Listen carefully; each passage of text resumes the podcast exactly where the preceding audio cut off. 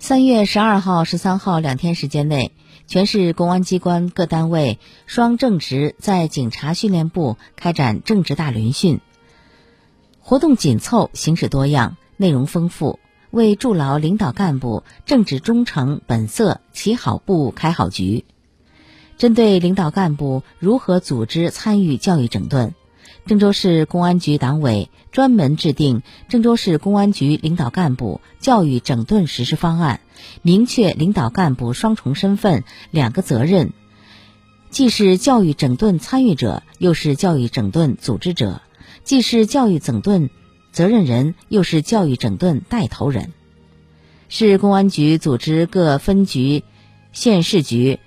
局直各单位党组织书记。逐一签订郑州市公安局党组织书记教育整顿责任书，层层明确责任，压实工作任务，让领导干部在教育整顿工作中扛主责、挑大梁，从严从实推动公安队伍教育整顿工作向纵深发展。